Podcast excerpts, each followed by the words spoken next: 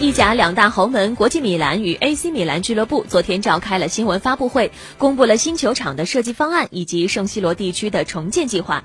两家俱乐部目前共同使用的球场虽然是欧洲最负盛名的球场之一，但是它的设备已经陈旧。据悉，新球场将耗资12亿欧元，设有6万个座位。会上公布了两大设计方案：米兰之环和大教堂。其中，米兰之环由两个相互交错的圆环组成，而大教堂的设计方案则是来自于米兰城。两处标志性的建筑——米兰大教堂，还有拱廊。根据